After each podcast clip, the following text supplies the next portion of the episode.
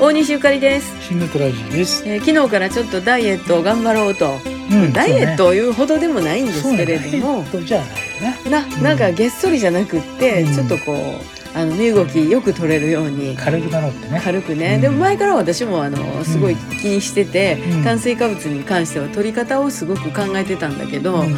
あのん毎食ねうん。いちいちパン食べたりご飯食べたりっていうのを、うん。一旦やめてみようかなと、可能な限りよ。うん。で1日1回ぐらいはやっぱりなうん。餅の1個でも食べた方がええと思うねんやんか。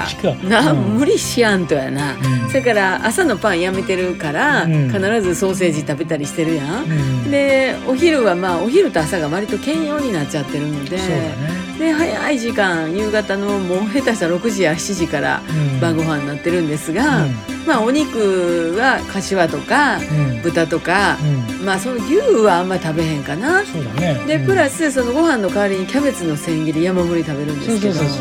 玉ねぎのスライスといい、うん。でキャベツのスライサーがうん。あの100均で売ってるやつうん。私使ってるねんけど、うん。もうね優秀やな。